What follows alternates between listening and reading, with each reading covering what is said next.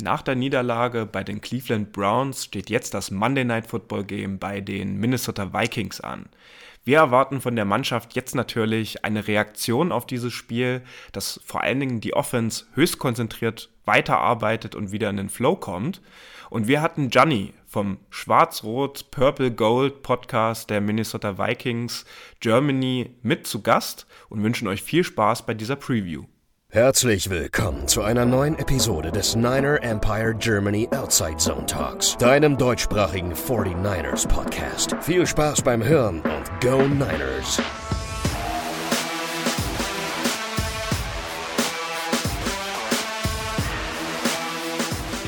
Monday Night Football, San Francisco 49ers at Minnesota Vikings. Das heißt Primetime, das heißt mal wieder eine sehr lange bzw. kurze Nacht und das soll vor allem für uns heißen, zurück in die Erfolgsspur. Und genau darüber wollen wir heute reden und dafür haben wir Gianni vom Schwarz Rot, Purple and Gold Podcast der Vikings eingeladen. Herzlich willkommen in unserer Runde und erzähl doch vielleicht gleich zum Start mal so ein bisschen was über euren Podcast und den Fanclub und vor allen Dingen vielleicht auch, wie du zu den Vikings gekommen bist. Ja, erstmal vielen Dank für die Einladung. Ähm, ich bin auch schon heiß aufs, aufs Monday Night Game. Ähm, genau, ich mache mit Freddy gemeinsam den Schwarz-Rot-Purple-Gold Podcast. Ist jetzt so ziemlich genau ein Jahr, glaube ich. Wir hatten letztes Mal Podversary, so nennt sich das ja bei, bei Spotify Producers ähm, oder Podcasters.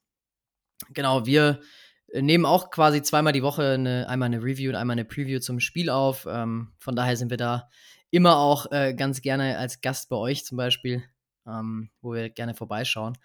Ähm, ja, wie bin ich Vikings-Fan geworden? Eigentlich per se durchs Minneapolis Miracle. Also noch gar nicht so lang her. Die Leute, die vielleicht, ähm, ich meine, wir haben ja danach gegeneinander, glaube ich, gespielt. Ähm, ähm, in, dem, in dem Jahr drauf. Ähm, die erinnern sich zwei, das letzte Mal, genau. Ah, genau, nee, genau. Es war 2018, genau. Dann haben wir gegen die Eagles verloren.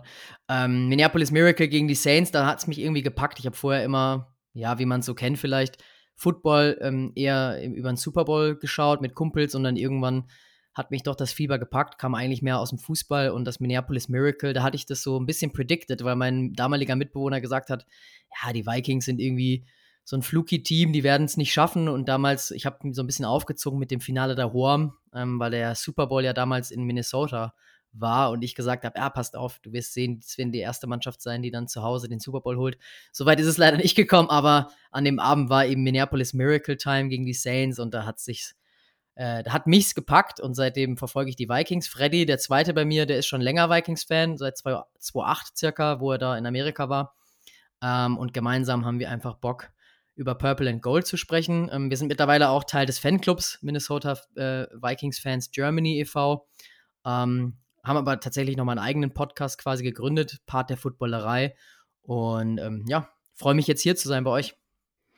Ja, und äh, da freuen wir uns natürlich auch auf die Aufnahme. Und mit dabei ist auch noch äh, Lukas. Servus nach Wien. Servus David, grüß dich. So, äh, die 49ers, wir hatten es auch angesprochen in der letzten Folge, äh, sind nicht wie sonst in der Eastern Time Zone geblieben, da es acht Tage quasi dazwischen den Spielen liegen und äh, das Front Office schon vor der Saison entschieden hat, ey, da fahren wir wieder zurück äh, in unsere äh, Heim-Area, um auch ein bisschen einfach den gewohnten Rhythmus zu finden. Nach äh, Minneapolis äh, fliegt man ja auch nur so viereinhalb Stunden aus der Bay Area. Das heißt, man muss jetzt auch keinen Nachtflug oder so noch als Reisestrapazen mitnehmen. Und ähm, der All-Time-Record beider Teams äh, ist recht ausgeglichen, 25, 23, 1 zugunsten der 49ers. In der Postseason, du hast es gerade schon angesprochen, Gianni, dann 2020 vor allen Dingen auch, ähm, sieht das allerdings ein bisschen deutlicher für die Niners aus. Äh, da stehen wir nämlich bei 5-1, wenn man das betrachtet. Die letzten drei Aufeinandertreffen waren 2018 und 2021 in der Regular Season und 2020 in den Playoffs, wovon wir jetzt aber die letzten beiden Spiele gewonnen haben. Die Vikings äh, stehen in dieser Saison aktuell bei 2 und 4. Ihr seid Dritter der NFC North jetzt gerade und es waren mal wieder alles One-Score-Games, genauso wie in der letzten Saison oder im vergangenen Jahr. Diesmal allerdings mit mehr Niederlagen. Und Gianni, nimm uns doch äh, zum Start vielleicht mal ganz kurz mit, äh, wo die Vikings aktuell stehen und wie so die ersten sechs Wochen verlaufen sind. Natürlich nicht so, wie wir uns das Ganze vorgestellt haben. Ähm, nicht nur die Vikings-Fans aus Deutschland, sondern auch, glaube ich, in, in Amerika. Angeknüpft an letztes Jahr haben wir natürlich hohe Erwartungen gehabt. Gerade weil Kevin O'Connell in seine zweite Saison jetzt geht oder gegangen ist und äh, unser General Manager Quasi Adolfo Mensa auch. So ein bisschen, ja, ich meine, nach einem Jahr kann man noch nicht viel zum General Manager sagen, aber zumindest so ein bisschen die, die Früchte ernten möchte, die er gesät hat in der ersten Saison. Gerade Defense gab es natürlich einige Umstrukturierungen. Und man so ein bisschen gedacht hatte, die Offense ist zusammengeblieben, hat sich eher noch verstärkt. Hawkinson hat seine erste richtige Offseason in Minnesota gesehen. Und defensiv haben wir mit Brian Flores ja eine, eine sehr, sehr gute Edition gehabt. Da zeigt sich auch so ein bisschen der Turnaround. Ähm, da geht es deutlich bergauf. Aber die Erwartungen, die vor der Saison ja gesät wurden, die kann man nicht so ein bisschen einsacken gerade. Ähm, gerade du hast es angesprochen, sind natürlich die One-Score-Games. Wir haben letztes Jahr viele One-Score-Games gewonnen, eigentlich alle. Ähm, elf Stück, außer in den Playoffs dann eben gegen die Giants. Das war das Einzige, was wir verloren haben. Da kann man natürlich immer wieder drüber streiten. Waren wir damals vielleicht ähm, ja, äh, zu gut, ähm, was jetzt so den Rekord angeht. Am Ende ist die NFL immer knapp und man muss so Spiele dann auch immer nach Hause bringen. Und natürlich war hier und da Glück dabei, absolut, gar keine Frage. Und das Team war jetzt vielleicht kein 13-4-Team, wenn man jetzt mal so vielleicht mit historischen Daten das Ganze vergleicht mit anderen Teams. Aber der Rekord spricht dann trotzdem für sich und da war natürlich das Playoff aus letztes Jahr gegen die Giants zu Hause auch noch enttäuschend, vor allem, weil man gegen die ja auch gewonnen hatte in der Regular Season. Und mit den Erwartungen ist man so ein bisschen in die Saison gestartet. Man hat schon gedacht, die Lions werden wieder sehr stark sein, was sie auch sind. Und die Packers sind komplett im Umbruch. Die Bears hat man gesehen oder sieht man auch aktuell, sind einfach ein sehr schwaches Team. Und ja, man ist einfach schlecht in die Saison gestartet. Und die, das Glück, was man letztes Jahr hatte, hat man dieses Jahr nicht. Ähm, ich war jetzt letztens erst dort gegen die Chargers zum Beispiel und auch gegen die Panthers war ich im, im Stadion und bei dem Chargers-Game, das fasst es eigentlich gut zusammen. Da stand man sich so ein bisschen selber im Weg, sowohl was Turnover angeht, als auch ähm, dann so die letzten, die letzten Minuten, die letzten Sekunden im Game war man einfach nicht so wach. Ähm, und das hatte man letztes Jahr besser gemacht. Ja, ich habe gestern noch gelesen, dass äh, Tom Bliss, der ja auch immer so ein bisschen so Netto-Gewinnwahrscheinlichkeiten aufstellt und ausrechnet, die Vikings in dieser Saison wirklich als äh, nicht das unglücklichste Team, das sagt man in der Form ja nicht, äh, aber das mit am meisten Pech einfach äh, hervorgegangen ist. Und wenn man sich mal die PFF-Grades auch anguckt, der ersten sechs Spiele, schaut das ja auch eher nach einem 6-0 oder 5-1-Team äh, aus oder lässt es erstmal vermuten, als jetzt 2 und 4, wie ihr steht. Würdest du denn dann jetzt sagen, äh, aktuell, ähm, ne, jetzt 2 zu 4 steht es äh, bei euch äh, in der Division oder ist, ist euer Rekord? Ist das jetzt schon so eine Art erstes Endspiel im Kampf um die Playoffs oder sagst du, nee, ey, come on, das ist jetzt ein bisschen zu früh in der Saison, darüber schon zu sprechen? Beides so ein bisschen, wenn man wenn es ganz ehrlich beantworten möchte. Es gibt so ein echt auch ein geteiltes Lager bei uns. Ähm, wir haben es in unserer letzten Podcast-Folge relativ ausführlich analysiert. Es gibt sowohl die, die Optimisten als auch die Pessimisten. Ich zähle mich eher so zu den Pessimisten. Wenn du einen Freddy fragst, ähm, dann ist er ja so der Optimist. Es ist auch ein bisschen schwierig, weil ich glaube, das Niners-Game vor der Saison hätte niemand irgendwie als, also Must-Win sowieso nicht, aber irgendwie als, als Spiel tituliert vorab, wo man gesagt hätte, das ist irgendwie ein Win, was drin sein muss, auch wenn es zu Hause ist sondern es ist vielleicht ein offenes Spiel, okay, aber am Ende würde ich mal sagen, in acht von zehn Fällen gewinnen die Niners das Game. Jetzt gerade so mit der letzten Saison und auch wie ihr jetzt aktuell drauf seid. Ähm, und deswegen würde ich eher dass die Frage eine Woche in die, in die Zukunft schieben. Ähm, ich glaube, wenn man gegen die Niners verliert und dann 2 und 5 stehen würde, danach kommen die richtig wichtigen Duelle für uns. Ähm, danach spielen wir die Packers, die Saints, ähm, die Falcons und ich glaube die Broncos und dann die Raiders. Ähm, letztere sind aus der AFC, okay, aber die ersten drei davor zumindest sind direkte Konkurrenten, gerade mit den Packers auch aus der Division. Wenn man da vielleicht vier Siege holt aus den fünf Spielen, dann kann man noch den Turnaround schaffen. Ähm, wenn man sich jetzt zum Beispiel das Bears-Spiel anguckt, dann glaube ich da, wie gesagt, als Pessimist eher ähm, bei uns im Bunde äh, weniger dran, muss man ehrlich sagen. Dann werfen wir doch mal kurz einen Blick äh, auf unsere Injuries. Ähm, da gibt es jetzt keine äh, konkreten neuen Updates. Ihr habt das jetzt auch im Social-Media-Bereich und in den News-Spalten mitbekommen. Trent Williams, Christian McCaffrey und Debo Samuel äh, sind wie erwartet alle weiter Day-to-Day -Day und werden einfach Montag Game äh, Day-Decisions sein. Ähm, das wird vorher, denke ich, nicht großartig klar werden. Äh, vielleicht äh, am ehesten äh, noch äh, bei McCaffrey, äh, bei Trent Williams würde ich jetzt sagen. Aber da jetzt eine genaue Prognose abzugeben, wäre, glaube ich, relativ schwierig. Das müssen wir einfach abwarten. Würde unsere Offense natürlich, egal wer von diesen dreien oder zwei auch äh, fehlen werden, äh, immens äh, schwächen, das ist völlig klar. Ähm, Lukas, wir gehen jetzt aber erstmal vielleicht ein Stück äh, äh, trotzdem Richtung äh, den Rest der Offense. Die Vikings sind ja auch ein Team, was mit äh, in knapp ein Drittel der Snaps unter äh, Defensive Coordinator Brian Flores auch sehr viel blitzt. Ähm, das ist nach äh, äh Woche 6 die höchste Rate in der NFL. Hatten wir ja ähnlich diese Saison schon beim Heimspiel gegen die Giants, also die haben es dann noch mal ein bisschen mehr übertrieben. Nun spielen wir aber im lauten US Bank Stadium beziehungsweise in einem Dome. Das wird ja die Pre-Snap Communication von Purdy jetzt erstmals in dieser Saison auch ein bisschen mehr beeinträchtigen und auch ist vielleicht auch ein Surrounding, mit dem er jetzt in seiner Karriere noch nicht ganz so viel zu tun hatte. Was erwartest du denn jetzt von Purdy äh, und unserer Offense hier bei diesem Road Game, Lukas?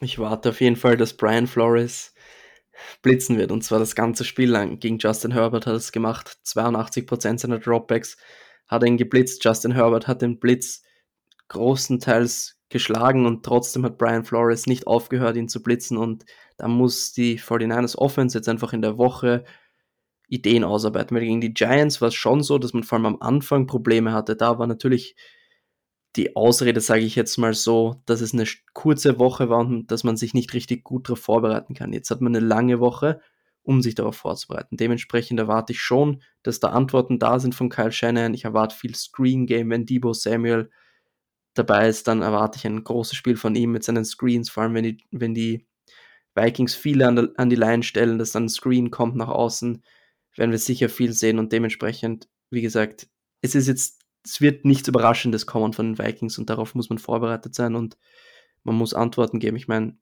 vom Personal her muss man auf jeden Fall imstande sein, gut zu punkten. Wenn wir uns jetzt die Offense der Vikings angucken, äh, Gianni, du hast es vorhin schon angesprochen, äh, die meisten Fumbles in dieser Saison in der NFL äh, mit neun Stück. Wir stehen ja insgesamt bei der Turnover Ratio insgesamt bei plus acht, äh, also dem krassen Gegenteil gegenüber. Ähm, Kirk Cousins, ähm, jetzt erstmal, wenn man sich die Sheets anguckt, äh, zweitmeisten Passing Yards der Liga aktuell äh, liegt aber in anderen Kategorien dann doch ein bisschen weiter hinten, wie zum Beispiel bei den Expected Points Added per Play ähm, auf Rang 16, also so dieser Durchschnittswert, wie wertvoll die Plays sind und wie viel näher man dann irgendwie am Punkterfolg dran ist. Third Down Conversions und Red Zone Touchdowns äh, Rate bei euch eher auch im letzten Drittel äh, der Liga. Nimm uns doch da vielleicht noch mal ein bisschen genauer mit ähm, zu Kirk Cousins, wie du jetzt äh, seine Performance äh, in den letzten Spielen fandest und äh, wie äh, du die Offense jetzt einschätzt, wie sie gegen unsere Defense vor allen Dingen dann agieren könnte. Ja, wenn ich an eure Defense denke, dann mache ich mir da große Sorgen erstmal. Ähm, weil ihr ja aktuell mit einer der stärksten Defenses der Liga habt, meiner Meinung nach. Ähm, nicht nur in der NFC, sondern in der gesamten NFL. Ähm, zu Kirk Cousins, er spielt meiner Meinung nach eine, eine sehr, sehr gute Saison. Ähm, vor allem, wenn man die Waffen beurteilt, die er gerade hat. Ähm, von den Namen her liest sich das eigentlich sehr, sehr gut natürlich. Also Jefferson ist jetzt leider natürlich auf IR. Ich denke, das hat jeder mitbekommen. Ähm, ich glaube einfach, so die Transition hat dieses Jahr so ein bisschen drunter gelitten, ähm, obwohl man dieses Jahr das erste Mal, also Kirk Cousins hatte das erste Mal in seiner, in seiner Karriere, ich glaube seit seiner ersten Saison bei den, bei den damals Washington Redskins, den gleichen Playcaller offensively. Also das war eigentlich was, wo man drauf aufbauen konnte, wo man gesagt hätte, Kirk Cousins hat noch mal mehr Zeit, die Offense von Kevin O'Connell ähm, voranzutreiben. Letztes Jahr hat das ja schon sehr, sehr gut ausgesehen. Und Kirk Cousins ist natürlich immer so ein Quarterback, der von vielen unterschätzt wird, gerade von den Medien und von anderen Fanbases. Und auch in der, innerhalb der Vikings-Community ist das Lager auch ein bisschen gespalten. Also es gibt einige, die sagen, mit dem gewinnen wir nichts. Und einige, die sagen, äh, die Situation, die wir mit Cousins haben, die hätten wahrscheinlich 16 der anderen 32 Teams hätten sie gerne. Ähm, wenn man jetzt so an, an, an die Broncos zum Beispiel denkt, die Titans, die Falcons, das sind alles so Teams mit einem besseren Quarterback, ähm, würden die vielleicht schon deutlich besser spielen. Von daher ist es immer so ein bisschen, ja, äh, so, so, eine Luxussituation, die wir haben, aber mit der wird man nicht ganz glücklich. Äh, und so ist es auch dieses Jahr wieder. Also wir, Ich glaube, wir verlieren nicht wegen Kirk Cousins diese engen Spiele. Es ist einfach viel Pech dabei. Du hast die Turnover schon angesprochen. Da ist Kirk Cousins auch einer der Faktoren für dieses Jahr, muss man leider sagen. Weil er in der Pocket immer so ein bisschen langsam und behäbig wirkt. Also ist jetzt kein Quarterback, der mal eben für, für das First Down äh, scramblen kann. Also ich kann mich echt an die, die Rushing äh, First Downs von Kirk Cousins letztes Jahr kann ich mir, kann, die kann man wirklich an einer Hand abzählen. Also da kann man sich dran erinnern. In jedem einzelnen Spiel hat vielleicht drei Stück, wo ich, die ich im Kopf habe jetzt von letzter Saison. Und er ist einfach ein Quarterback, der so ein bisschen, ich will gar nicht sagen Oldschool, das will ich gar nicht sagen, aber der klassische Game Manager eben. Ähm, und das ist ja das, wo wir sagen dann, ähm, und ich wieder mit meiner pessimistischeren Brille draufschaue und sage, hm, nächstes Jahr, wenn man vielleicht keinen Kirk mehr hat, weil er in sein letztes Vertragsjahr jetzt gegangen ist, ähm, vielleicht ist Zeit für den Turnaround ähm, und man muss einfach schauen, welche Möglichkeiten die Offense noch haben kann mit Kevin O'Connell und ähm, welcher, welcher Quarterback-Typ vielleicht da besser noch reinpassen könnte. Ähm, gleichzeitig ist man trotzdem wieder so mit diesem, mit diesem lachenden Auge, schaut man drauf und denkt sich, was wäre drin eigentlich, ähm, wenn da mal alles funktionieren würde. Ähm, wir haben oft schon in unserem Podcast über, über Game Management gesprochen, was das Thema Play Calling und Clock Management angeht. Da mache ich teilweise Kirk Cousins, aber auch unserem, unserem Offensive Coordinator und Coach Kevin O'Connell ähm, einen Vorwurf, weil das hat man gegen die Chargers gesehen. Ich weiß nicht, ob ihr es vor Augen habt. Ähm, in den letzten Sekunden quasi, ähm, ich glaube, es waren noch 37 Sekunden auf der Uhr und anstatt den Ball zu spiken ähm, in der gegnerischen Red Zone lässt man einfach 20 Sekunden easy mal verpassen und oder, oder, oder ablaufen. Und erst dann kriegt man es hin, irgendwie ein Play zu kreieren und das landet dann wieder zu einer Interception, weil man einfach merkt, in dem Momenten ist Kirk Cousins dann manchmal zu hektisch und ähm, ja, das könnte ich mir gut vorstellen bei eurer Defense auch, die ordentlich Druck ausübt. Äh, Gerade mit Bosa zum Beispiel ähm, wird sicherlich einige Momente geben, ja, wo man dann als Fan denkt, äh, was ist jetzt los? Ähm, es ist manchmal auch so ein bisschen unberechenbar, muss man auch sagen. Also sowohl von unserer Offense als auch von Kirk Cousins, wo man sich manchmal einen Kopf fassen muss. Ähm, ganz so schlimm ist es manchmal nicht. Ähm, vielleicht übertreibe ich da auch für den einen oder anderen ganz gerne mal, aber ja, ich glaube, ich habe so ein bisschen Bauchschmerz, wenn ich an, an das Duell am Montag denke. Und da habe ich direkt noch eine Nachfrage. Ähm, die Vikings waren ja in den letzten Jahren auch, zumindest auch bei den Auf Aufeinandertreffen äh, gegen die 49ers und äh, wenn ich mich an Fantasy-Ligen in den letzten Jahren erinnere, ja auch immer ein guter Faktor im Running Game. Also ne, Delvin Cook äh, ist ja sicherlich noch in guter Erinnerung, zumindest in seinen erfolgreichen Zeiten. Ähm, Kannst du uns da nochmal mitnehmen, wie da so der aktuelle Stand ist? Weil da habe ich so ein bisschen das Gefühl, dass dieses Run-Game bei den Vikings ja, naja, im Vergleich zu jetzt vor zwei, drei Jahren doch ein bisschen stark nachgelassen hat. Also nimm uns mal mit, wie performt Alexander Matheson? Ihr habt ja auch noch ähm, habe ich äh, auf dem Depth-Chart äh, gesehen. Das äh, war mir bis vorhin gar nicht bewusst, dass Cam Akers ja jetzt auch bei euch ist. Das hatte ich jetzt äh, äh einfach äh, verdrängt oder vergessen. Nimm uns da doch bitte noch mal kurz mit, welchen äh, Impact gerade das Run-Game bei euch hat. Ja, das Run-Game, ähm, also Kevin O'Connell hat gesagt, er möchte mehr Passing-Game etablieren und möchte auch wirklich ähm, Pass-First-Offense spielen, was wir unter Mike Zimmer eigentlich in der Vergangenheit weniger gehabt haben. Wir haben eher oft äh, geschimpft über Mike Simmers Offense und gesagt, die ersten zwei oder manchmal sogar äh, Third Downs sind, sind äh, Rushing Attempts. Ähm, der Running Back bekommt einfach den Ball und dann wird halt gehofft darauf, dass beim, beim Third Down ähm, der äh, Quarterback quasi einen einfachen Pass anbringen kann und das, das ist quasi die Offense. So ein bisschen versucht man es gerade andersrum. Ähm, trotzdem hat Kevin O'Connell gesagt, dass das Run-Game eigentlich mehr oder weniger verbessert werden soll, in dem Sinne, dass es äh, sicherer sein soll, sicherer Yards geben soll, inwiefern man das auch planen kann, aber zumindest vom, vom auf dem Papier her, dass man sagt, ein Alexander Madison kann, kann uns ein gutes äh, Second oder Third Down eben ermöglichen. Ähm, und dann eben Kirk Cousins kann dann die Waffen um Jefferson, um Osborne, um TJ Hawkinson dann ähm, etablieren und quasi da in Szene setzen. Aktuell klappt das noch nicht so gut, wie man sich das vorstellt. Also ähm, wenn man mich vor der Saison gefragt hat, ja, was sagst du zur Cook-Entlassung, dann sagt man menschlich schade, weil ähm, gerade natürlich ein Delvin Cook auch so ein bisschen so eine Identifikationsfigur der Offense war in den letzten Jahren. Und Madison war immer so, wir sagen immer ganz gern, der Mini-Cook. Äh, also wenn der reingekommen ist, sowohl vom, vom, vom Körperbau, von der Bewegung her, von der Athletik und auch natürlich von der Frisur, war da eigentlich bis auf die Rückennummer wenig, wenig Unterschied. Ähm, und Madison hat seine Sache als Backup auch aus Fantasy-Sicht. Wenn Cook jetzt mal irgendwie verletzt war, war er häufig ja auch mal angeschlagen, hatte die Sache eigentlich immer perfekt ähm, gemacht und man konnte ihn wirklich sehr gut reinrotieren. Ähm, aktuell hat er ja bei 320 Rush Yards, ähm, 32, äh, 82 Rushing Attempts, nur 3,9 Yards per Rushing Attempt, äh, was er so aufs Board bringt, also eher unteres Mittelfeld, auch aus Fantasy-Sicht. Ähm, ist er jetzt nicht so ein Running Back, auf den man vielleicht gerade setzen sollte. Ähm, Cam Akers hast du angesprochen, den haben wir, ja, ich glaube, in Woche drei oder sowas war, das haben wir den verpflichtet, haben wir den, den aufgenommen. Wir hatten vorher Miles Gaskin und Ty Chandler, der war eigentlich so, so ein Sleeper-Kandidat für diese Saison. Äh, da gab es schon Gerüchte, dass der dann, ähm, also unser, unser, unser Fifth Rounder quasi, äh, dass wir ihn quasi, ja, in Woche 5, 6, 7 vielleicht als Leading Rusher sehen bei uns. Der hat auch immer wieder explosive Plays drin gehabt, hat auch schon einige gute, gute Szenen gehabt, aber ja, mehr als zwei, drei Carries pro Spiel hat er nicht bekommen, zuletzt auch gar keinen Carry mehr. Und Cam Akers ist eher so, ja, als Backup dann ins Licht gerückt.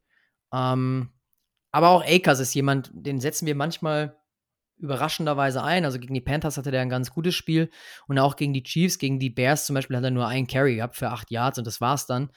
Ähm, und das gegen eine vermeintlich schwache Bears Rushing Defense und, und Madison hat da jetzt auch kein gutes Spiel gemacht. Ähm, ich glaube, was, wovon unser Rushing Game profitieren kann ähm, und wo, wenn ich jetzt Offensive Coordinator wäre, wo ich mehr drauf setzen würde, wäre wirklich die Variabilität. In Akers sah oftmals explosiver aus als in Madison ähm, und Madison hat auch am Anfang für einige Fumbles da gesorgt.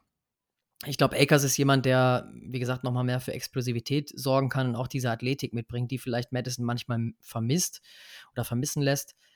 Bislang haben wir das aber noch nicht so im Einsatz gesehen. Ähm, ich habe letzte Woche ein, Eagles-Play äh, bei uns im Podcast angesprochen, wo beide Running Backs auf dem Feld stehen und man weiß dann nicht, ob jetzt Jalen Hurts rennt oder, oder DeAndre Swift oder Boston Scott, ähm, glaube ich. Und es war ein perfekter Fake eigentlich. Und äh, wenn man sich die Highlights da auf YouTube anschaut, sowas wünsche ich mir dann manchmal auch von den Vikings, weil wir haben eigentlich ganz gute Running Backs. Und ich verfolge eigentlich schon eher den Ansatz zu sagen, okay, zwei solide Running Backs sind besser als ein Star Running Back, den man teuer bezahlt. Ähm, geht aktuell noch nicht so auf, der Plan. Tja, und eine Sache sollten wir nicht vergessen, am Wochenende ist wieder der National Tight Ends Day in der NFL. Ähm, wo George Kittle ja maßgeblichen Anteil immer dran hat, äh, auch mit der Tight End University. Ähm, ich denke, euer Tight End TJ Hawkinson ist da natürlich auch weiter das Lieblingstarget von Kirk Cousins. Und wenn wir nochmal auf eure O-Line jetzt vielleicht schauen, das ist ja schon eine gute Unit im Gesamt gesehen. Ähm, habt aktuell den highest graded Left Tackle mit Christian äh, Darisaw und ähm, ihr seid auch äh, die Nummer 5 in der Passblock-Win-Rate in der NFL, wobei lediglich so euer Right Guard at Gringham, äh, Ingram, ja so ein bisschen unterm Average unterwegs ist. Lukas, was muss denn unsere Defense dem jetzt entgegensetzen? Das klingt doch, finde ich, so ein bisschen nach einer Aufgabe und auch einem klaren Auftrag, vor allen Dingen für unsere Interior D-Line. Auf jeden Fall. Ich meine, wenn du so eine D-Line hast, so viel Geld rein investierst, dann muss die D-Line das Spiel dominieren und das muss sie auch am Wochenende machen. Natürlich, die Tackles der Vikings sind sehr, sehr stark, aber wir haben jetzt auch nachgelegt mit Randy Gregory, wir haben einen Nick Bosa, da muss Druck kommen. Gegen die Browns war das ja ziemlich enttäuschend, muss man sagen. Und dementsprechend, das wird alles auf die D-Line ankommen. Wir haben, finde ich, auch in der, in der Secondary gute Matchups. Das heißt, wir müssen schauen, dass Cousins den Ball hält und dann muss die D-Line einfach da sein. Und wie gesagt, ähm, das ist ein gutes Matchup für uns. Cousins, äh, Gianni hat sehr, sehr viel gesagt. Ich finde trotzdem, bei all dem Pessimismus, Cousins ist einer der besseren Quarterbacks in dieser Liga und sehr, sehr viele Teams hätten ihn sehr, sehr gerne als ihren Quarterback.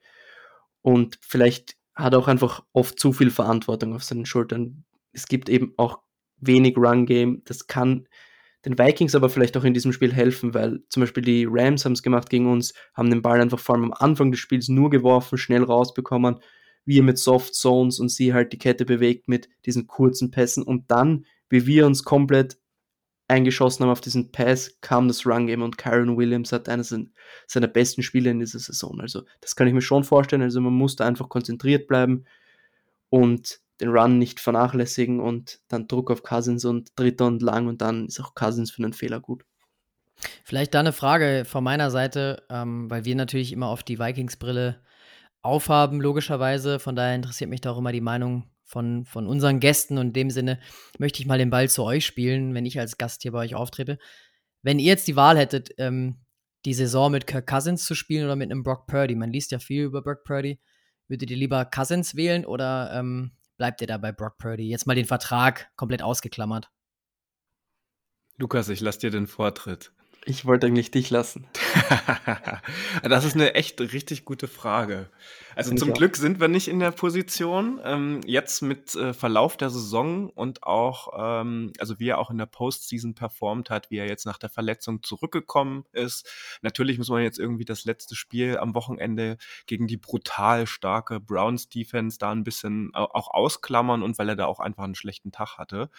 Ähm, also wir haben oft darüber gesprochen, ähm, dass so jemand wie Matt Ryan oder Kirk Cousins äh, auch schon so vor drei, vier Jahren das fehlende Puzzlestück für Kai Shanahans Offense sein könnte, weil es dann einfach doch nochmal das Upgrade zu Jimmy Garoppolo gewesen wäre. Da sind wir uns, glaube ich, alle drei äh, in der Form hier auch einig.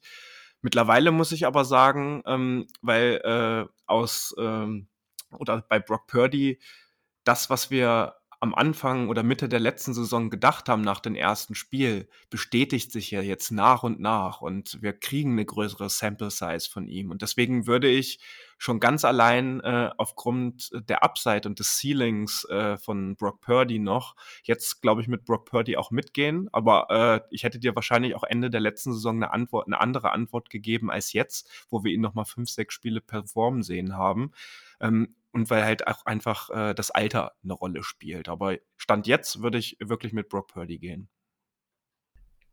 Ich finde, die Schwa Frage ist extrem schwer zu beantworten. Aber wenn ich jetzt sagen müsste, selber Vertrag und nur für dieses Jahr, dann Achtung, Ronny, kein Herzinfarkt bekommen. Ich würde Cousins nehmen. Einfach weil er die Erfahrung hat und weil ich finde, dass Cousins noch nie in so guten Umständen gespielt hat, wie es ein Brock Purdy macht. Das wäre auch mal schön, also wäre cool zu sehen, wie das aussehen würde. Ich glaube, dass Cousins nochmal ein anderes Element, einen besseren Deep Ball in diese Offense bringen würde, was dem Rest ein bisschen helfen würde und dementsprechend denke ich, dass ich Cousins wählen würde, aber es ist jetzt nicht so, dass ich sage ganz klar, diese Entscheidung, das ist richtig schwer. Vor allem, weil Brock Purdy dieses Element der Mobilität noch mitbringt, das hilft dir schon im Spiel, finde ich. Und das hat Cousins eben gar nicht. Ja, das ist eben das, was wir so manchmal fordern. Ähm, manchmal hat man das Gefühl, es, es könnten Plays vielleicht noch mehr länger am Leben gehalten werden. Du hast die O-Line schon angesprochen. Die ist eigentlich dieses Jahr relativ stark. Wir haben natürlich so gewisse Schwachstellen. Ed Ingram ähm, haben wir auch schon drüber gesprochen. Aber wenn man das jetzt mal so in den letzten zehn Jahren vergleicht, ist es mit Abstand die beste, beste O-Line. Da kann man nur hoffen, dass ein Brian O'Neill und auch ein Christian Derisor, die mir bald dann auch einen Vertrag geben müssen, lange, lange beisammen bleiben. Ähm, aber man fragt sich ja doch immer wieder so, was wäre wenn das Puzzlestück noch fehlt. Von daher kann ich da auch eure, eure Einschätzung ganz gut nachvollziehen, weil so geht es uns auch immer so ein bisschen. Ähm, wir haben die Saisonvorschau zu unserem Team ähm, mit Christoph Kröger gemacht von Downset Talk, der als Gast bei uns war und ähm, er hat auch gesagt, beispielsweise, wenn wir jetzt so einen Kyler Murray hätten, der fit wäre oder, oder ein Quarterback, der unsere Offense nochmal auf ein anderes Level heben würde, ähm, würde die Vikings auch ganz anders einordnen, aber das ist so ein bisschen das, was ich meine. Es gibt immer so zwei Seiten der Medaille bei Kirk Cousins. Eine, eine die ihn, äh, oder, oder eine Fanbase, die ihn liebt quasi und eine, die ihn eher ähm, dann auch wirklich mal bald abgeben möchte. Und so ist es, glaube ich, auch bei, bei den anderen Teams, wie sie Kirk Cousins bewerten. Ja. So, aber in diesem Spiel ist es jetzt definitiv so, dass Kirk Cousins gegen Brock Purdy äh, spielen wird. Natürlich nicht auf dem Feld äh, zur gleichen Sekunde, aber mit den Teams sich gegenüberstehen. Und ähm, ich würde jetzt gerne auch nochmal auf eure D-Line zu sprechen kommen. Da habt ihr ja auf Edge auf jeden Fall mit Daniel Hunter jemanden, der schon 8 Sex hat und äh, für mich dann aber irgendwie fast mit der einzige ist, auf den man wirklich krass aufpassen muss. Gibt es da sonst noch jemanden aus der D-Line, wo du jetzt sagst, die spielen eine vernünftige Saison oder eine, eine, eine, eine stabile Saison? Oder teilst du die Meinung, dass es dann ähnlich wie im letzten Jahr bei uns, muss man ganz ehrlich sagen, ähm, ja in, auf D-Line ja auch der, die Hauptproduction einfach von Nick Bosa kam? Ja, wir haben ähm, natürlich mit Delvin Tomlinson, was D-Line angeht, einen herben Verlust gehabt. Ähm, den wir gerne weiter in Minnesota äh, gesehen hätten. Da glaube ich, jede Chance, wo ich das erwähnen kann, muss ich es einfach nochmal erwähnen, weil man den auch jetzt schmerzlich vermisst. Man muss aber sagen, jetzt auf, auf, auf Linebacker haben wir zwei vielleicht, die jetzt so in, in der Liga gar nicht so bekannt sind. Also einerseits Jordan Hicks, den kennt man vielleicht eher, ist jetzt auch NFC Defensive Player of the Week geworden, ähm, der auch schon so ein bisschen rumgekommen ist, zuletzt bei den Le Eagles auch gewesen oder, oder da hauptsächlich gespielt. Ähm, der nimmt so diese, diese Senior-Rolle eigentlich, ähm, ist jetzt, glaube ich, in seinem achten Jahr mittlerweile, nimmt sehr, sehr stark an. Der hat jetzt auch den, den Game-Winning ähm, äh, Touchdown quasi, äh, den er da, den Fumble, den er da zum, zum Touchdown zurückgetragen hat gegen die Bears. Und Ivan Pace Jr., ähm, der hat schon in, ja, ist unser Rookie, der hat schon in der, in der Preseason für Furore gesorgt, undrafted Free Agent. Ähm, und der macht Brian Flores äh, positiv verrückt, ähm, schon seit, seit Wochen, wie gesagt. Ähm, der erfüllt auf jeden Fall die Erwartungen, die so nach der Preseason ähm, aufgekommen sind. Der wird regelmäßig mit der besten PFF-Grade ähm, versehen, quasi nach den Spielen. Und das ist vielleicht jemand, den man jetzt außerhalb Minnesotas äh, wenig gehört hat. Ich weiß nicht, ob ihr den Namen schon mal gehört habt, aber das ist jemand auf Nummer 40, auf die man definitiv schauen sollte. Ich finde es ja sehr, sehr schade, dass Brian Asamoah bei euch noch nicht so richtig ähm, seinen Breakout hatte, beziehungsweise nicht so viel Spielzeit bekommen hat. Da war er ja einer meiner Lieblingsspieler im Draft-Prozess. Da schaue ich immer mit einem Auge drauf, was Brian Asamoah da so macht. Deswegen hoffentlich geht da noch was.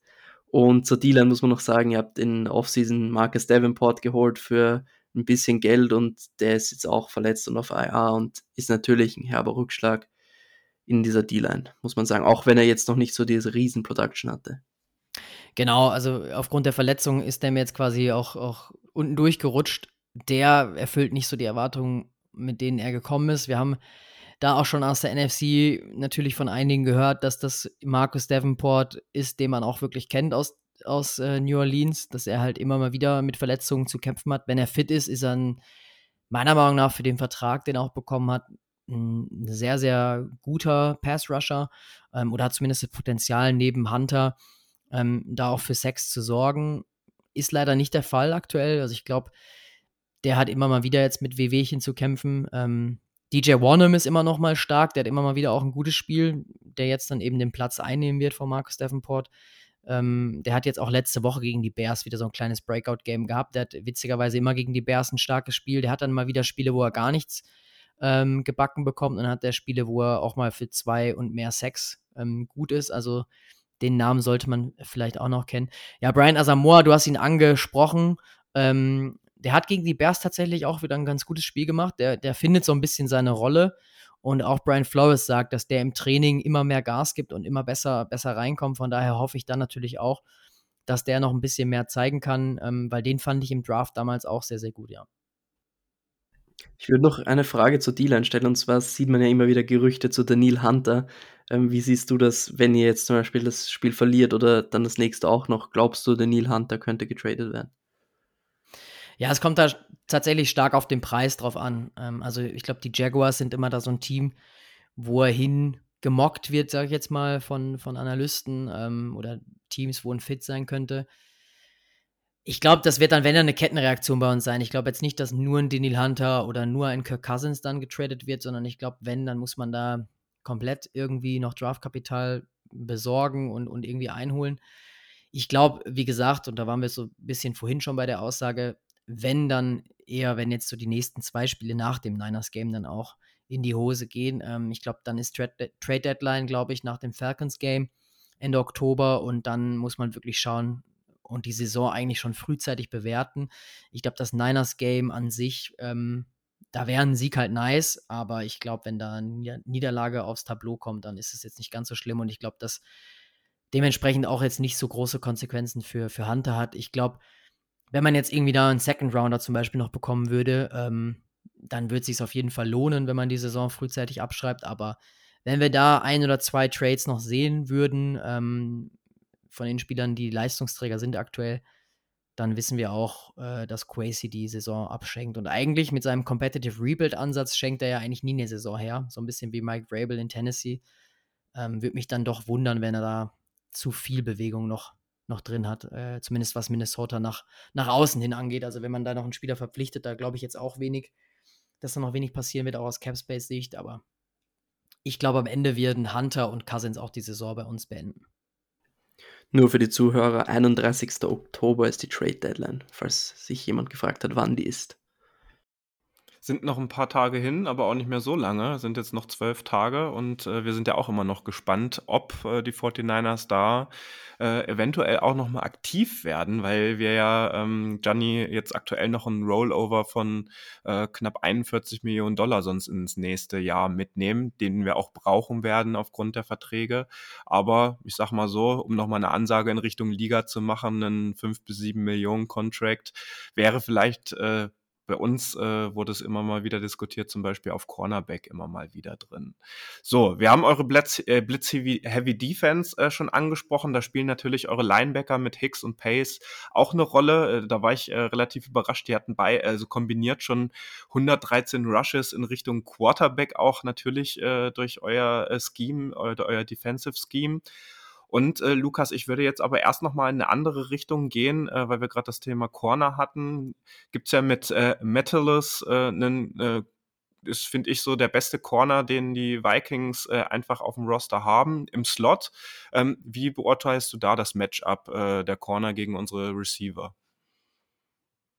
Ja, es ist auf jeden Fall ein Matchup, ähm, was du gewinnen musst. Ich meine, wenn die Vikings blitzen, dann spielen sie Man Coverage und dann musst du, müssen die Receiver Separation kreieren und da wird dann ein Brandon Ayuk vor allem in die Pflicht kommen, der gegen die Giants gefehlt hat, was man dann auch ganz, ganz krass gemerkt hat. Der wird da extrem wichtig werden und da bin ich gespannt.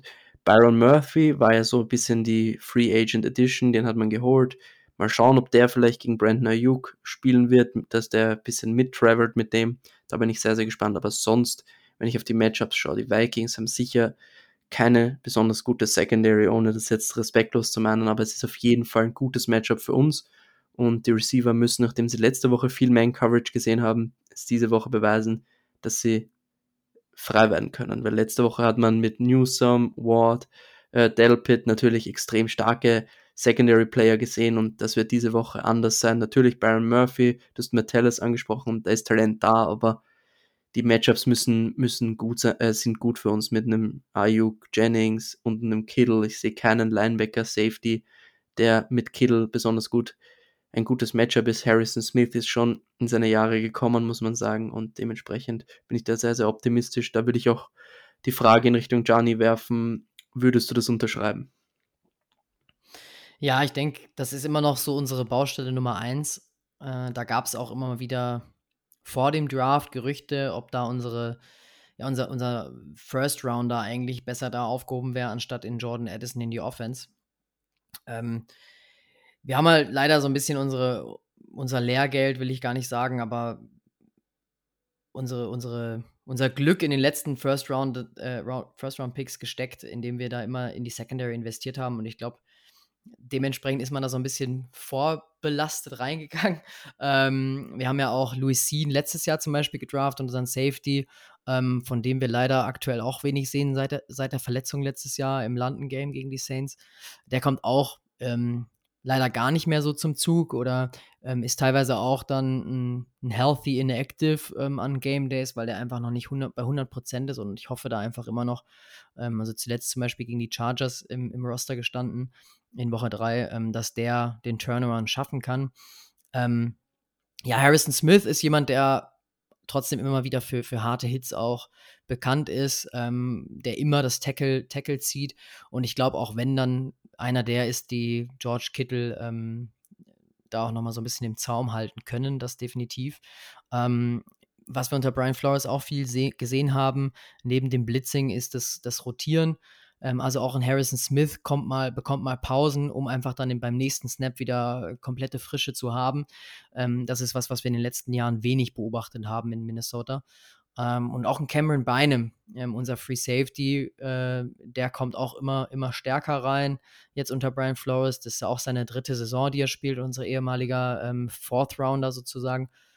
Ähm, ja, der macht auch eine, spielt eigentlich eine ganz gute Saison, würde ich sagen aber es ist natürlich jetzt auch so von den Namen her, Ähm, keine Secondary, die jetzt da irgendwie mit großen Stars, wenn man Harrison Smith mal rausklammert, ähm, aufgrund seines Alters äh, bestückt ist, ja. Und auch Byron Murphy, der spielt sehr, sehr gut. Ähm, der nimmt so ein bisschen die, die Rolle ein, immer mehr, äh, die P Patrick Peterson jetzt ähm, hinterlassen hat, nachdem er zu den Steelers ist.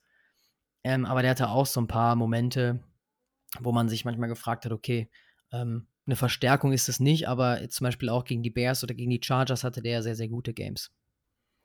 Ja, und was wir gerne immer noch mal nachfragen, ist, äh, ob es bei den Vikings so einen Player to watch gibt. Also jemanden, der noch nicht so bekannt ist, der vielleicht jetzt auch äh, äh, im letzten Draft erst zu den Vikings äh, gestoßen ist.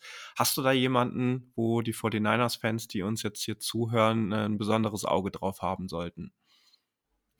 Also ich glaube, Jordan Edison brauche ich nicht hier sagen. Ähm, Ivan Pace habe ich schon erwähnt, also den definitiv, falls ihr den noch nicht kanntet. Ähm, achtet, wie gesagt, auf die, auf die 40, unseren Linebacker, der spielt auch wirklich eigentlich fast alle Defensive Snaps und das, wie gesagt, als undrafted Free Agent.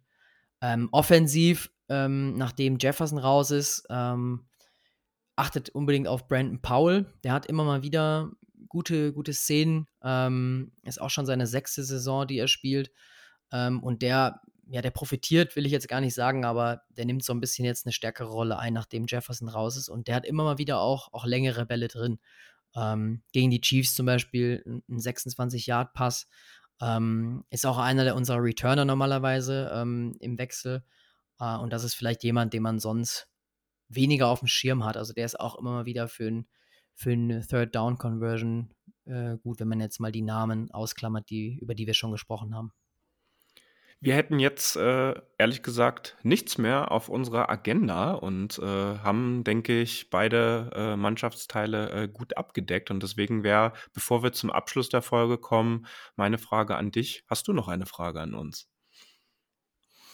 Ich würde, ähm, falls wir da noch zu sprechen kommen oder nicht mehr zu sprechen kommen, nochmal so euer Take sehen, wie ihr die Vikings jetzt auch einschätzt. Ähm, Gerade wenn man sagt 2 und 4, ähm, seht ihr die Vikings jetzt im Umbruch ähm, oder würdet ihr sagen, die Vikings sind doch auch nochmal, was das Thema Wildcard angeht, einer, einer der Teams, die reinrutschen könnte und dann vielleicht auch in den Playoffs ein Team, was unangenehm werden könnte? Oder wie bewertet ihr die Vikings jetzt so von außen stehend? Also ich würde sie jetzt nicht abschreiben im Playoff-Rennen, auch äh, wie du es vorhin in deinem Take gesagt hast, selbst wenn sie gegen die Niners jetzt verlieren sollten, wenn das so knappe Spiele sind, und das hat ja eure letzte Saison dann irgendwie auch gezeigt, wenn man dann den Drive drin hat, wenn man da auch nochmal ein bisschen Mut schöpft, das ein oder andere Prozent oben drauf legt, dann fehlt ja aktuell bei den Vikings gerade einfach nicht viel, um die Gewinne zu, äh, um die Spiele zu gewinnen und vielleicht auch einen anderen Rekord dann wieder aufzufahren. Und gerade wir sind ja in der letzten Saison irgendwie das beste Beispiel gewesen, wie man aus einem schlechten Saisonstart oder einem sehr durchwachsenen Saisonstart dann komplett nochmal hinten raus rauskommen kann. Natürlich warten wir andere Playmaker und eine andere Situation vom Roster her. Das sollte man vielleicht nochmal äh, äh differenzieren. Aber für mich sind die Vikings in den letzten Jahren, ja, ähm, du hast recht, äh, es gab da irgendwie einen Abfall. Ähm, ihr habt jetzt auch nochmal Probleme natürlich. Justin Jefferson äh, unangefochten natürlich ein absoluter Verlust, äh, solange der jetzt auf der IR ist. Aber der wird ja hoffentlich auch äh, demnächst irgendwann zurückkommen. Das gibt ja dann auch nochmal einen neuen Push. Also ich persönlich würde schon sagen, in Richtung Wildcard habt ihr da noch einen Shot. Also wenn da jetzt nicht irgendwie das völlig zusammen zusammenbricht und auch äh, Kirk Cousins äh, in so ein Doghouse äh, einfach oder in so ein Madhouse jetzt verfällt, ähm, dann sehe ich euch da schon in, in der Wildcard-Bound mit drin. Ich denke, David hat das gut gesagt. Ich meine, wenn ich jetzt auf die NFC schaue, sehe ich sehr viele Playoff-Spots, die schon vergeben sind, außer einer. Also im Endeffekt kann man davon ausgehen, Cowboys, Eagles, ähm, Lions, dann der Sieger der NFC South, wahrscheinlich die, die Bucks, und ähm, wir und die Seahawks sind fix drinnen und dann gibt es noch den siebten Spot und da hast du dann eben das Duell gegen ein NFC South Team, was, also wo du besser sein musst, was jetzt nicht die beste Division ist mit den Falcons, Saints und den, äh, und den, den Panthers und du hast die Rams im Endeffekt noch in diesem Race drinnen und vielleicht die Packers. Und die sind jetzt auch nicht Teams, wo ich sage, die sind jetzt besonders überragend, dass die jetzt mal vier, fünf Spiele in Folge verlieren, können die alle. Also Das Einzige, was noch dagegen spricht, ist, dass die NFC South, irgendwer muss ja gewinnen, wenn die untereinander spielen. Aber ich glaube schon, dass so ein siebter Spot sich ausgeht. Und ich glaube, wenn, vor allem jetzt, wenn du gegen uns gewinnst, dann kann nochmal so ein Push durch die Mannschaft gehen und dann kannst du sagen, hey, wir haben ein gutes Team geschlagen, wir haben ein Playoff-Team geschlagen. Jetzt können die eigentlich jeden schlagen. Und wenn wir ehrlich sind, können die Vikings in einem Spiel auch jeden schlagen gegen die Eagles. Das war unfassbar, dieses Spiel in der Nacht. Ich bin so ausgerastet, wie viele Fumbles da waren. Diese scheiß sorry, Eagles haben so ein Glück gehabt und das hättet ihr easy gewinnen können, wenn ihr einfach nicht so viele Fehler macht in der Offensive Fumbles. Und dieses Selbstschlagen in einem Spiel kann so und so, wie wir wissen in der NFL, nicht erst seit letztem Wochenende jeder jeden schlagen. Und wenn du mal ein Spiel gewinnst, ein zweites Spiel gewinnst, dann bist du auf einem Run, so wie wir letztes Jahr. Und dann bist du in so eine, so eine wirklich einem Trend drinnen, wo alles läuft. Plötzlich gibt es keine Drops, der Gegner droppt mal einen wichtigen Ball oder eine Interception zum richtigen Zeitpunkt und dann kann alles gehen und deswegen ist auf jeden Fall noch was drinnen für die Vikings. Ein, einfach nicht die Cowboys machen, ne? ja, ich hoffe so ein bisschen ja auch ähm, dann auf eure Schützenhilfe äh, gegen die Rams und Seahawks, weil ich glaube, die beiden Teams, also die Seahawks würde ich jetzt, ich weiß nicht den Schedule nicht, aber ähm, die werden sicherlich auch noch federn lassen. Die sehe ich jetzt nicht so stark wie letztes Jahr. Ähm, die Rams darum äh, oder dahingegen aber stärker als erwartet. Ähm, ich glaube, das sind auch nochmal so zwei Teams. Da könnte man nach oben rutschen. Ähm, ja, und Commanders, Falcons, Saints, Packers, das sind so die, die üblichen, um die man sich dann oder mit denen man sich dann streitet um den Platz, ja. Du hast gerade Schützenhilfe angesprochen. Die geben wir natürlich sehr gern, aber wir sollten in der äh, äh, Offenheit hier jetzt auch nochmal sagen, nicht jetzt an diesem Spieltag, äh, weil die 49ers jetzt natürlich nach dieser Niederlage bei den Cleveland Browns einfach zurückbouncen müssen. Das brauchst du jetzt auch als Team. Äh, ich denke, dieser eine Tag mehr wird auch äh, natürlich jetzt den Spielern erstmal physisch gut getan haben. Mental glaube ich aber, dass sie alle zurück aufs Feld wollen und jetzt auch beweisen wollen, dass es wieder in die andere Richtung geht. Es darf nicht ein zweites Trap-Game in, in, Folge werden und das ist, glaube ich, so die Message an unsere Hörerinnen und Hörer. Ähm, wenn dieses Spiel anfängt, steht hinter unseren Niners, ähm, fangt nicht gleich wieder an zu meckern, wenn der erste Drive dann vielleicht nicht funktioniert, was aber in dieser Saison natürlich sehr gut funktioniert hat, selbst gegen die Browns. Und ähm, lasst uns einfach alle gemeinsam dafür sorgen, dass der Turnaround jetzt einfach wieder geschafft wird, dass die Mannschaft und gerade unsere Offense wieder in den Flow reinkommt. Ähm, die Vikings dürfen wir aber, das haben wir in dieser Folge hoffentlich für euch auch nochmal aufs Tablett gebracht, nicht unterschätzt werden. Äh, gerade wenn es Richtung One-Score-Game wieder geht, äh, entscheidet dann jede Szene am Ende, auch im letzten Viertel oder in den letzten Drives. Wir haben aber gute Voraussetzungen, dieses Spiel auch wieder zu gewinnen. Und das muss die ganz klare Marschroute für uns einfach sein. Das sehen die Buchmacher übrigens genauso. Wir sehen, äh, die sehen die 49ers mit 6,5 Punkten vorn. Äh, also auch bei einem One-Score-Game natürlich in, in, in dieser Form. Unsere Tipps lassen wir jetzt an dieser Stelle, um etwas Neues auszuprobieren, einfach mal weg, weil ich ja auch weiß, dass Lukas ein bisschen abergläubisch ist. Und äh, deswegen freuen wir uns einfach auf ein schönes Spiel. Ich war doch letztes Mal eh nicht dabei, also von mir aus könnt ihr ruhig tippen. nee, ich habe heute auch für mich schon äh, entschieden, das machen wir heute mal nicht. Und dann reden wir in der Review einfach nochmal drüber, äh, ob das jetzt gut war oder nicht. Natürlich mit dem besseren Ausgang äh, für uns. Und Gianni, ähm, Ach nee, ich äh, lese hier gerade noch, äh, Injury äh, Report ist gerade noch mal reingekommen, deswegen Lukas übergebe ich noch mal da kurz das Wort an dich. Genau, also Kyle Shanahan ist gerade vor die Presse getreten und hat verkündet, dass Christian McCaffrey, Debo Samuel, Trent Williams und Drake Greenlaw alle heute nicht trainieren. Heute ist Donnerstag, also Aufnahmetag. Dementsprechend ist es noch genug Zeit, aber bestes Zeichen ist es nicht. Ja, das ist der Vorteil, wenn wir ein bisschen später, zu späterer Stunde aufnehmen, dass wir natürlich äh, die Sachen in der Bay Area, das sind ja auch neun Stunden Unterschied für uns, Gianni, immer bei jedem Spiel. Das heißt, äh, natürlich ist das jetzt am, am Montagnacht die gleiche Zeit für uns, weil wir gegeneinander spielen, aber unsere frühesten Heimspiele sind halt immer im zweiten Timeslot auf dem Sonntag. Äh, als West Coast Team hat man das natürlich dann immer ein bisschen weniger 19 Uhr Spiele. Gianni, aber herzlichen Dank, dass du dir die Zeit genommen hast heute Abend hier für unsere Aufnahme. Und du darfst jetzt gern nochmal die Chance in Sachen Eigenwerbung natürlich nutzen. Ja, vielen Dank nochmal für die Einladung. Äh, hat mir sehr viel Spaß gemacht. Ähm, vor allem, wenn man da auch nochmal so ein bisschen so eine andere Perspektive gewinnt. Ähm, wir haben morgen Aufnahmetag, von daher kann ich da die ein oder anderen Insights natürlich auch direkt für unseren Podcast nutzen. An der Stelle nochmal Schwarz-Rot, Purple and Gold, powered bei der Footballerei. Hört da gerne mal rein. Hinterlasst ähm, auch gerne mal äh, ein Follow bei Instagram unter mnvikings.de. Wir freuen uns da immer. Ich bin jemand, ich folge ganz gerne auch anderen Teams und Podcasts, ähm, weil mich natürlich auch interessiert, gerade vor unserem Duell, ähm, was bei den Niners zum Beispiel abgeht oder bei anderen Teams, gegen die wir, die wir dann spielen. Von daher, vielleicht ist ja das ein oder andere Interessante auch bei uns dabei. Ja, und dann bleibt jetzt zum Abschluss der Folge nur noch mal der Hinweis, äh, der in der letzten Folge sehr kurz gekommen ist, weil äh, unsere Aufnahmezeit einfach den Bach runtergegangen ist. Wir haben am 12. November beim zweiten Germany Game in Frankfurt ja unsere große Watch Party mit einer wirklich großen Tombola äh, für den guten Zweck, wo wir mittlerweile auch echt geile Preise arrangieren konnten. Dazu auch später noch mal mehr mit einer Bucherscheinung, zu der wir euch auch in den kommenden Wochen nochmal weiter informieren werden, mit einem Live-Podcast von uns und mit einem großen Gruppenbild, weil wir mit knapp 200 Leuten dort vor Ort sein werden und natürlich auch noch vieles mehr vor Ort.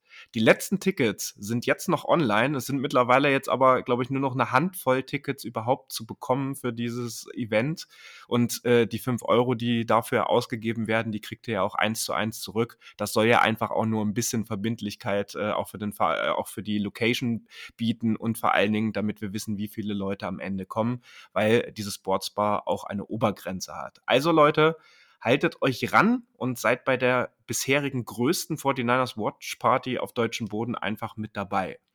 Jetzt geht's aber erstmal um Monday Night Football und unser Spiel bei den Vikings. Montag auf Dienstagnacht, 2.15 Uhr ist es soweit. Lasst uns doch bitte auch noch eine Bewertung auf dem Portal, wo ihr auch immer diesen Podcast gerade streamt, da. Und habt eine angenehme Restwoche und einen neutralen Football-Sonntag. In diesem Sinne, Go Niners!